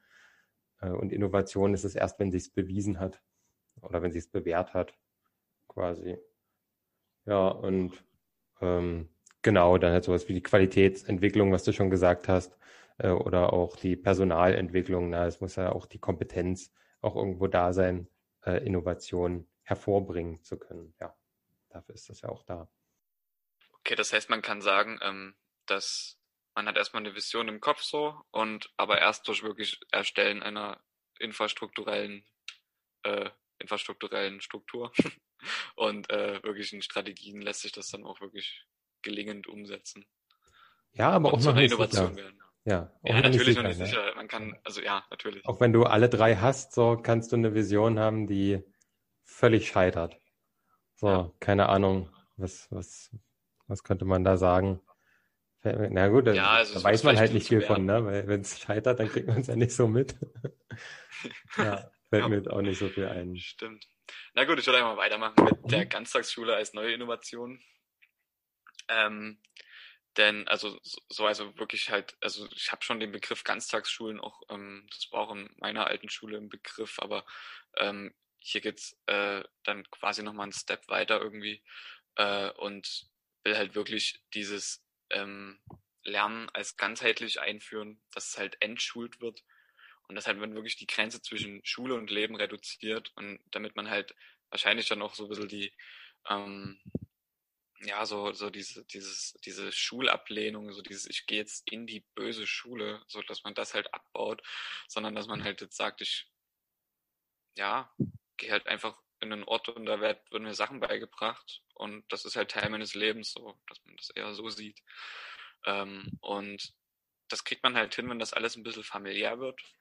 Ähm, da wahrscheinlich auch, äh, ja, äh, ein, ein, intensives äh, Schüler-Lehrer-Verhältnis hat und dass man auch beispielsweise zusammen das Essen ähm, zusammen, zusammen isst, äh, zusammen auch das Essen äh, zubereitet und gemeinsam aufräumt ähm, und äh, ja, dass es dann halt ein bisschen eine Geselligkeit äh, erzeugt, ähm, ein Klassenklima, würde ich jetzt mal sagen, äh, ein schönes Klassenklima. Äh, nee, da geht es auf jeden Fall weit drüber hinaus, über so ein Klassenklima. Also es geht halt eher daraus, diese familiären Aspekte wirklich in die, in den Schulalltag zu integrieren, dass auch nicht, also du auch gar nicht so diese Abgrenzung Klasse, Nicht-Klasse und so hast, sondern es halt einfach alle zusammen, äh, so wie familiär, dass es sich auch so anfühlt, quasi. Also, also so habe ich ah, okay. zumindest verstanden, dass es halt so, also bei, bei so einem Klassenbegriff hört das da auf gar keinen Fall auf. Okay, also dass wir gar nicht mehr wirklich von Klassen sprechen, sondern dass wir halt wirklich uns als Schule, als eine Gemeinschaft, eine Family sehen. Genau, ja, genau okay. so. Cool, ähm, genau. Und dann sind ja auch noch bei den Praktiken ähm, halt auch körperliche Nähe, Trost, Umarmung, dass halt ähm, ja da auch wahrscheinlich die Hemmung von äh, zwischen Schülern äh, und auch zwischen Schülern und Lehrern ein bisschen abgebaut werden. Ähm, genau. Ja, und, was natürlich äh, auch nicht ganz, äh, nicht ganz äh, einfaches Thema ist, gerade wenn es so um so äh, sowas wie Umarmung oder sowas geht, ist ja auch äh, sexueller Missbrauch immer ein Thema, äh, wo ja einerseits, dass er halt auch einfach stattfindet, ne, das dann natürlich vielleicht auch ausgenutzt werden kann, aber andererseits, dass auch viele, äh, vor allen Dingen männliche Pädagogen, ähm, da das, den, den Schritt gar nicht gehen würden, äh, so, so, so, eine Art von, von Berührung zum Beispiel zuzulassen. Na, einfach auch vor der Angst, äh, verurteilt zu werden. Da, ja, ja denke ich mal, gibt es auch einiges. Und ja, was ich auch noch einen interessanten Aspekt von dieser innovativen Ganztagsschule sehe, ist so dieses Verstreute, äh, dass so halt, wenn es jetzt heißt, hier, äh, wir lesen jetzt das und das, Kapitel hat jeder jetzt eine halbe Stunde Zeit und da geht es halt nicht darum, dass jeder an seinem Tisch, an seinem Stuhl sitzt, sondern dann gehen halt welche raus in den Garten oder hauen sich zwei aufs Sofa, das dann mit in der Ecke steht. Dann gibt es halt so eine Entspannungsecke oder so mit im Zimmer und sowas halt. Das ist halt nicht so diesen, diesen Arbeitsplatzcharakter irgendwie hat, was bei der Schule äh, mich auch immer sehr abgestoßen hat. Kommst halt in so einen Raum rein und das alles so voll strukturiert und jeder hat seinen Platz und alles sieht irgendwie gleich aus und ja, das soll da halt alles so ein bisschen durchbrochen werden. Ja, ähm, genau. Äh, da wäre ich auch, glaube ich, an dem Punkt hier am Ende. Ähm, und dann geht es weiter mit Bildungspolitik im internationalen Bereich. Ja, so langsam nähern wir uns dem Ende. Also auch äh, hier Bildungspolitik internationaler Vergleich ist auch sehr kurz geraten. Also da geht noch einiges mehr zu wissen. Aber erstmal äh, würde ich mich um die Herausforderung kümmern, was so diese internationale, diese internationale Bildung, ist jetzt auch durch die Globalisierung, man immer gut vergleichen kann vor allem und auch zusammenführen kann und sollte, ähm, was da so für Herausforderungen gibt. Das sind halt die äh, Auseinandersetzungen mit der Fremdheit, dass man das als alternative Möglichkeiten erstmal erkennt und nicht halt abstoßend irgendwie ähm, von sich wegzuschieben versucht oder einfach deren Andersartigkeit in den Vordergrund stellt. Die kulturelle Vielfalt, ähm, die birgt natürlich sehr viele Chancen, aber genauso viele Herausforderungen. Ähm, die, die transnationale Loyalität, äh, dass man halt auch nicht äh, auf das, die, ja, auch dieses, dieses Nationalverständnis so, dass man nicht darauf beharrt, dass das, wo man selbst sich drin befindet, irgendwie das Beste sein muss. Ähm, auch das lebenslange Lernen und die Lernstruktur und die Lernweise, die verändern sich halt schon durch die, also immer historisch, klar, aber auch durch die Einflüsse dann, die internationalen. Und die globale Erziehung äh, hat halt auch gravierende Unterschiede teilweise. Ähm, man ja dann auch sehen muss, okay, die Bildung äh, hat ja auch irgendwie bestimmte Ziele, aber wenn da jetzt so verschiedene Voraussetzungen und ganz verschiedene Herangehensweisen auch teilweise zusammenkommen, ähm, muss man halt gucken, wie man das in Zukunft macht. Also ich persönlich denke ja, dass so diese starre, starre Bildungsziele irgendwie gar keine Zukunft mehr haben können, weil dafür unsere Gesellschaft schon viel zu divers geworden ist. Aber ja, also ich glaube, wir haben, wir, wir, haben heute viele Themen für äh, spätere Diskussionen vielleicht mal schon. deswegen äh, gehe ich jetzt mal hier nicht weiter. Wir haben so schon genug Stoff heute. Ähm, deswegen gehe ich gleich weiter zu den inhaltlichen Differenzpaaren ähm, der Auseinandersetzung. Also Differenzpaare sind halt so wie Extreme, die gegenübergestellt werden, die für die internationalen Vergleiche wichtig sind. Da hat man halt ähm, einmal dieses System versus Individuum. Das äh, ist ein bisschen wie in der äh, Kulturanthropologie, was wir auch schon hatten mit den äh, Kulturdimensionen, äh, wo man sich anguckt, okay, wie individualistisch oder wie äh, kollektivistisch äh, verhalten sich Gesellschaften. Dann hat man praktisch versus theoretische Fähigkeiten, ähm, traditionelle gegen moderne Lehrinhalte, globale Vielfalt gegen lokale Sicherheit, Wettbewerb gegen Chancengleichheit, langfristiges versus kurzfristiges Lernen und die Expansion gegen die Assimilation von Wissen. Also Assimilation heißt ja Angleichung. Und das sind halt alles so Gegensatzpaare, wo es für jede Seite immer BefürworterInnen gibt, die das eine fordern und das andere ablehnen. Und die riesengroße Herausforderung der Bildungspolitik ist halt irgendwie sich in der Mitte so einzupendeln, äh, dass äh, nahezu alle damit irgendwie einverstanden sind und nicht nur einverstanden, sondern dass es auch wirklich was bringt, dass es eine sinnvolle sinnvolle ähm, Bildungspolitik einfach dann ist. Und dazu können wir auch noch mal ein paar Facts bringen von, äh, von ein paar Statistiken. Äh, da hätte ich ja eine, da geht es um äh, SchülerInnen des Sekundarbereichs 2, die keinen Abschluss ähm, haben oder äh, also keinen Abschluss haben und sich nicht mehr in Ausbildung befinden. Ähm, das ist eine Studie vom OECD 2020 äh, und da möchte ich nur mal ein paar Beispiele rausgreifen. Und zwar Island und Lettland haben da einen sehr, sehr hohen Anteil an diesen Menschen äh, ohne Abschluss. Das sind 25 Prozent. Und die Vereinigten Staaten und Frankreich beispielsweise sind da äh, die beiden niedrigsten mit circa 2 Prozent. Ähm, eine andere Studie, auch von OECD 2020, wäre Lehrkräfte im Sekundarbereich 2, die jünger sind als 30. Das ist auch sehr interessant. Ähm, da hat man beispielsweise Griechenland äh, mit circa einem Prozent, von, also von 2018 die Daten, was schon sehr extrem ist, wenn man sich mal vorstellt, dass unter 100 LehrerInnen äh, nur eine da unter 30 Jahre ist. Das ist schon wow. Ja, und in Chile, ähm, da haben wir die Spitzenreiter, äh, das sind 20 Prozent oder fast 20 Prozent, nicht ganz. Das ist schon äh, relativ viel, wenn man sich mal den demografischen Wandel anguckt. Ähm, äh, ja. Du hattest da auch noch was, ne? Genau, wo wir gerade bei Chile sind, also was, was auch immer in Chile passiert, das ist echt gut. ähm, und zwar habe ich hier nochmal eine Statistik äh, von Lehrkräften im Sekundarbereich 2 zu unterrichtende Zeitstunden pro Jahr. Ähm, also das sind Unterrichtsstunden, also keine Arbeitsstunden, sondern Unterrichtsstunden. Ähm, das wurde mir nach einer Rechnung vor uns auch relativ klar. Ähm, aber da führt ganz klar Costa Rica mit fast 1300 Zeitstunden pro Jahr. Und damit man mal so ein bisschen einen Vergleich kriegt, also was das für ein krasser Wert ist. Achso, nochmal zu Chile zurückzukommen, die sind auch ganz gut dabei mit 1000, aber irgendwie äh, Costa Rica reißt mit fast 1300 da ganz schön raus. Also Platz zwei hat jetzt fast 300 Stunden Differenz.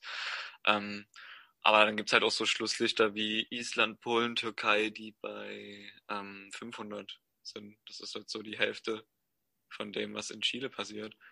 Ähm, und ja, nochmal dazu auf jeden Fall, dass es da auch einen Unterschied gibt. Ähm, ja, und Chile da scheinbar gut dabei ist. Ja, cool. Ja, danke noch für die Statistik. Ähm, ich glaube, das war auch nur OECD-Statistik, ne? Also ja, die Quellen kommen dann auch alle wieder rein, aber habt ihr vielleicht auch schon gesehen in den letzten Folgen. Äh, ich kümmere mich halt hauptsächlich um die Quellen und jetzt während der Prüfungsvorbereitung liegt das gerade ein bisschen blank. Das werde ich auf jeden Fall alles noch ergänzen. Ähm, oder jemand anders vielleicht auch. Und damit äh, wäre jetzt der ganz kurze Abriss zum internationalen Vergleich der Bildungspolitik und dann leite ich jetzt ans letzte Thema und an Johannes weiter. Genau, dann machen wir jetzt hier noch einen Schulabsentismus. Dann sind wir auch durch. Ähm, und zwar, ähm, Schulabsentismus sind, äh, sind alle Formen und Intensitäten illegitimer Schulversäumnisse. Ähm, also da geht es jetzt nicht nur wirklich so äh, um den obwohl, nee, beende den Satz und mach weiter mit einer Statistik. ähm.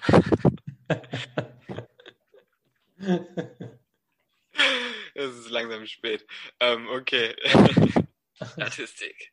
Ähm, und zwar, ähm, man kann sagen, dass ähm, die Bildung, äh, die Abbrüche beim ähm, beruflichen Bildungsabschluss gerade bei den Männern äh, zunehmen, jetzt über die Jahre.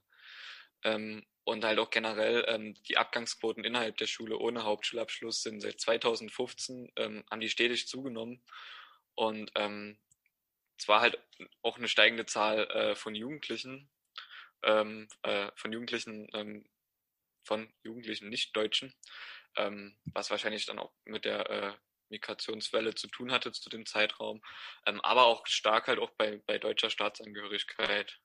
Und was man halt damit sagen will, ist, dass es nicht nur einen Bedarf äh, zu migrationspolitischen Anstrengungen gibt, sondern halt generell äh, bildungspolitische Anstrengungen halt äh, passieren müssen, damit sich hier was ändert und dass man das jetzt nicht einfach abtut. Ähm, genau, dass das nur wegen der äh, mit der Flüchtlingswelle zu tun hat oder so, das äh, stimmt nicht. Und ähm, ja, dann gibt's ähm, hier noch Statistiken in Dresden, so mit Ordnungswidrigkeiten. Und da muss man aber sagen, dass da nur die äh, schwerwiegenden Fälle halt wirklich zählbar sind. Ähm, also es wird, werden jetzt keine Statistiken äh, über kleinere Fehltage von jetzt vielleicht paar Gymnasiasten geführt, sondern hier sind wirklich nur Statistiken ähm, von Ordnungswidrigkeiten. Ähm, und ja, das sieht man halt, also das ist halt echt krass so im Vergleich so 2006, 2017, elf Jahre hat sich das vervierfacht.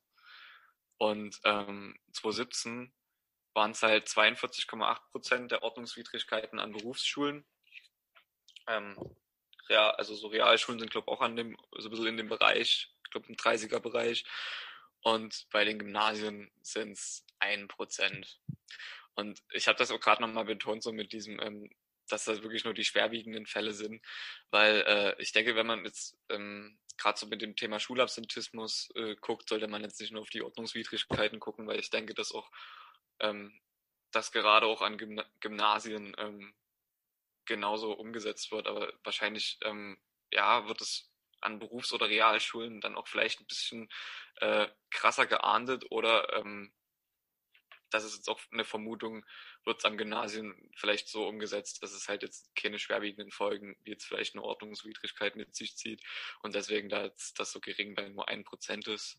Ähm, weil ich denke, es gibt auch sehr, sehr viele Menschen, die äh, auf dem Gymnasium die Schule schwänzen.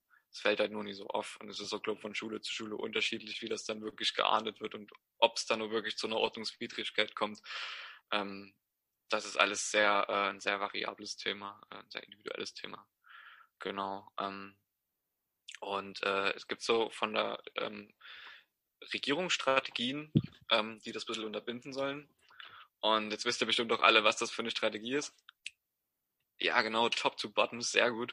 Äh, und zwar ähm, haben die äh, so Fortbildungsangebote zur Unterstützung an Schulen ähm, oder halt äh, bei besonders betroffenen Schulen, dass man da Schülerpaten anbietet, ähm, und ja, wir haben die jetzt hier zu den normativ reedukativen ähm, Strategien zugeordnet, weil das halt äh, ja durch Fortbildung der Lehrer erstmal ein bisschen eine Haltung ändern soll und die soll dann halt Veränderungen bei den Schülern halt äh, mit sich bringen und halt bei den Schülerpaten auch dasselbe, dass man halt probiert, eine andere Haltung bei den ähm, äh, Jugendlichen durch Paten zu erzeugen. Ähm, dann hilft der Bund mit Förderprojekten, zum Beispiel Jugendstärken gibt es da eins. Ähm, genau, und dann gibt es noch eine Fachstelle Schulabsentismus. Das ist so eine Zusammenarbeit zwischen Jugendamt, Lehrer und Schüler. Und ähm, die entwickeln halt ein Konzept, um äh, Schulabsentismus zu äh, bekämpfen. Und ähm, da gibt es einmal so strukturbezogene und personenbezogene Maßnahmen. Ähm, und ja, dass man halt bei strukturbezogen äh, beispielsweise ein Angebot innerhalb des schulischen Systems zu schaffen mit alternativen Lernformen. Ähm, da fällt mir jetzt, und ich hoffe, ich wechsle das jetzt nicht, dass man da jetzt vielleicht auch die Straßenschule mit einordnen kann, ähm, was jetzt ja ein bisschen äh, ja quasi eine alternative Lernform ist. Aber ich weiß jetzt auch nicht, inwiefern man das mit der Fachstelle Schulabsentismus in Verbindung bringen kann. Also ja, ähm, ja, und hier steht auch noch Reduzierung der Anzahl an Schulpflichtverletzungen, aber jetzt eine richtige Strategie steht hier gar nicht. Ähm, ja, also es gibt auf jeden Fall noch personenbezogene äh, Strategien und da ganz klar äh, Stärkung des Selbstbewusstseins der sozialen Kompetenzen. Mhm. Oder ähm, ja, Stärkung der Familie und Förderung der Erziehungskompetenz, weil wir wissen jetzt auch alle, dass das extrem, also dass auch das familiäre Eltern, äh, familiären äh, Zustände extremst ähm, in Verbindung mit einem Bildungsweg stehen. Und wenn man die stärkt, dann stärkt man da wahrscheinlich auch äh, die Reduzierung des Schulabsentismus. Ähm, genau. So viel dazu. Willst du noch was ergänzen, Robert? Äh, ja, da, also ich finde bei personenbezogen ist noch eine ganze Menge mit wichtig. Und zwar ähm, also es sind ja alles Ziele dieser Fachstelle Schulabsentismus. Auch das, äh, also warum ich die wichtig finde, äh, jetzt gar nicht so, weil ich die Sachen selber als wichtig empfinde, sondern weil ich wichtig finde, dass sie formuliert sind. Und zwar ist das das Steigern der schulischen Lern- und Leistungsbereitschaft.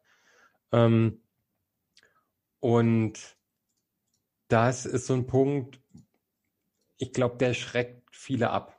So, ich glaube, das ist ein Punkt, der auch mit Verantwortung trägt, dass Leute in diesem System keinen Anschluss an Schule finden, weil davon ausgegangen muss, äh, aus, ausgegangen wird, dass man diese schulische Lern- und Leistungsbereitschaft irgendwie bei den Menschen hervorrufen muss, anstatt diese Schulinstitutionen äh, äh, den verschiedenen Menschen anzupassen und da Alternativen anzubieten.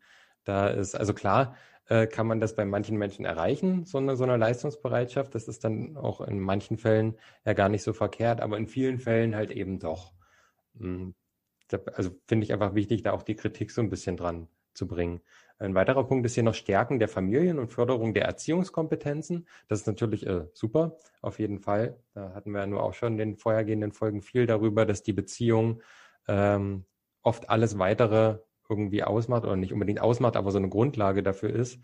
Ähm, dann die Stärkung von Selbst- und Fremdwahrnehmung äh, sowie der Aufbau eines positiven Selbstbildes. Das, äh, das klingt halt alles auch nach so tollen Idealen irgendwie, aber ähm, also ein Aufbau von einem positiven Selbstbild, das ist halt nicht mal eben in ein paar Wochen gemacht. So, das sind halt riesige, gewaltige ähm, Prozesse, die da ablaufen, die teilweise auch extrem lange dauern.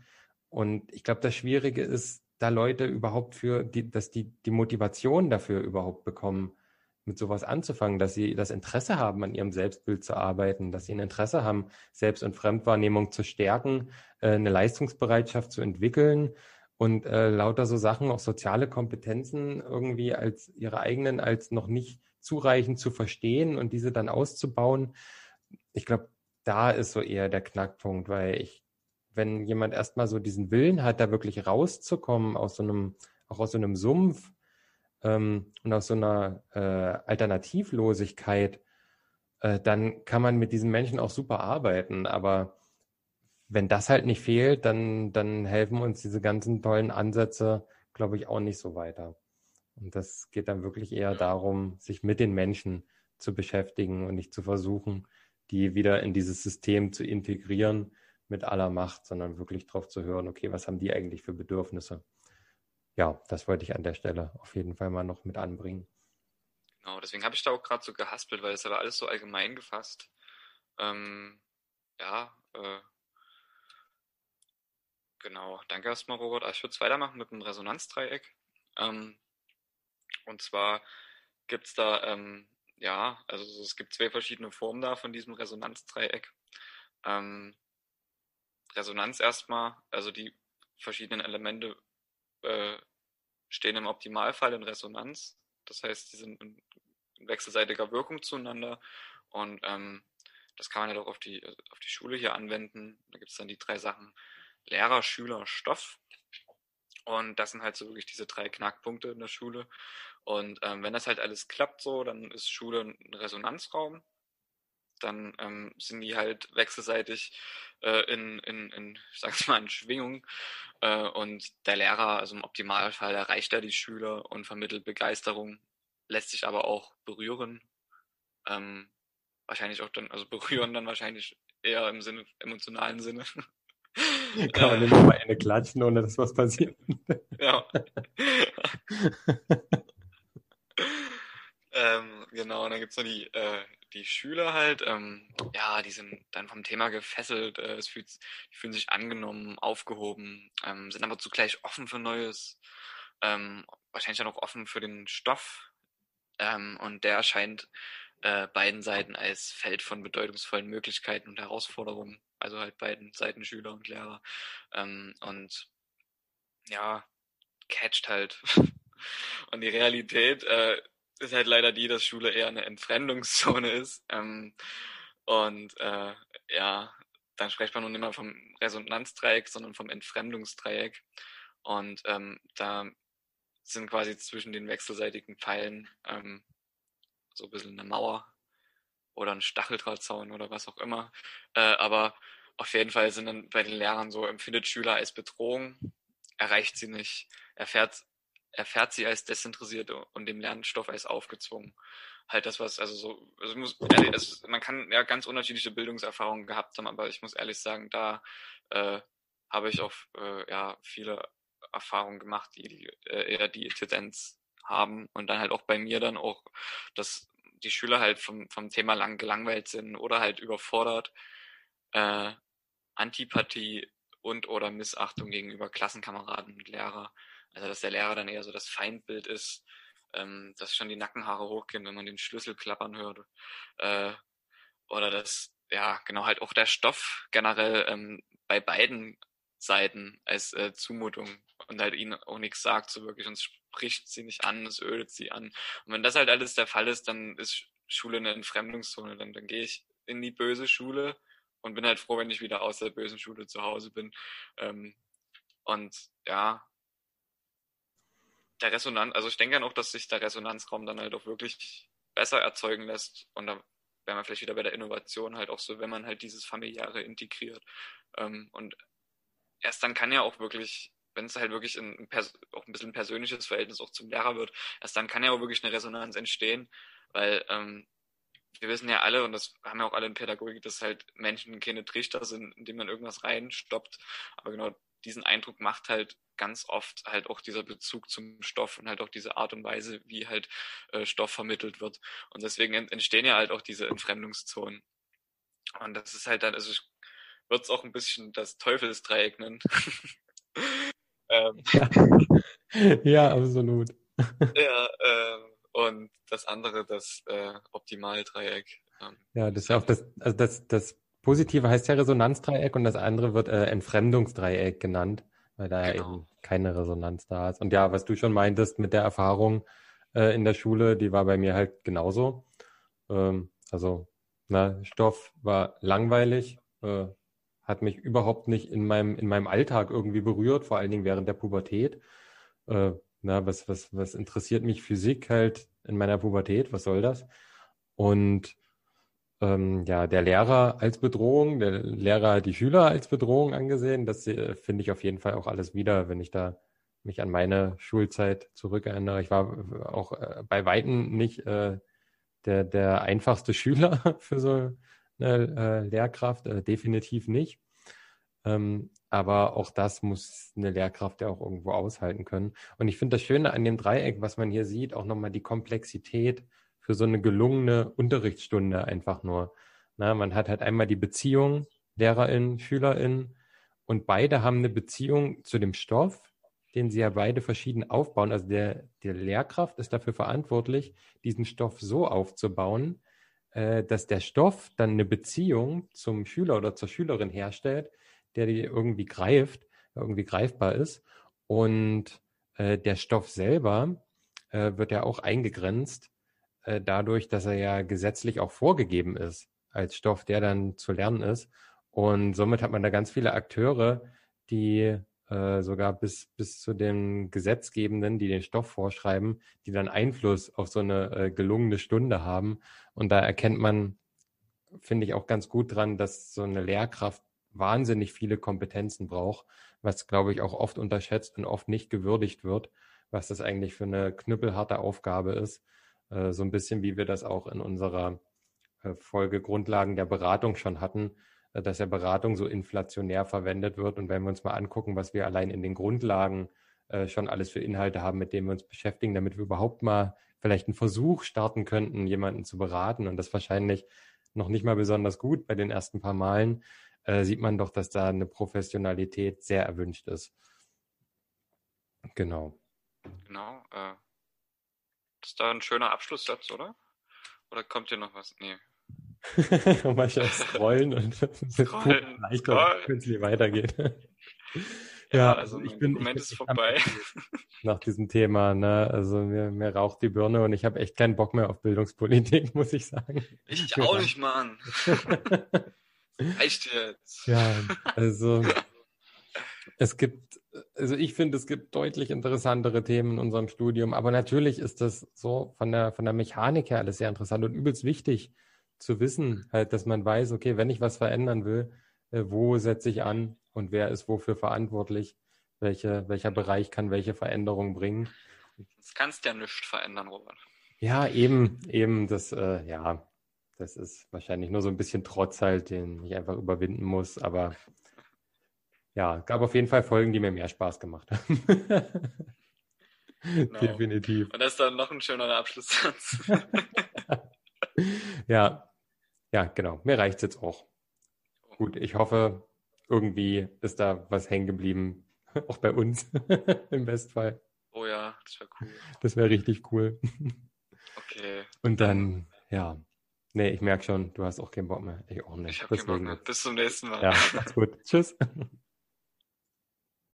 Wir müssen uns immer klar machen, dass die Schülerinnen und Schüler, die jetzt eingeschult werden, im Jahr 2070, 2080 noch berufstätig sein werden. Dass Daten im Grunde der Rohstoff sind, dass Algorithmen das sind, entlang derer dann auch programmiert wird. Schauen Sie, es gibt 63 Prozent der Menschen fühlen sich laut D21-Index ähm, fühlen sich unsicher, wenn sie ihre Daten irgendwo angeben. Dass das alles kein Hexenwerk ist, sondern dass ich mir selber kleine Programme schreiben kann. Das, was wir sehen, wo, wo die Dinge wirklich vorankommen, wo wirklich was passiert ist, ist in den einzelnen Schulen. Es reicht eben nicht nur in der Ausstattung, es geht um die Vision am Anfang, es geht um Leadership, es geht um Personalentwicklung, um außerschulische Lernorte, also ganz woanders lernen. Das es für uns bedeutet, in der Politik alle unsere ganzen Verknüpfungen, alle unsere ganzen Institutionen neu miteinander zu verbinden. Damit muss sozusagen die ganze Bundesrepublik neu gedacht werden.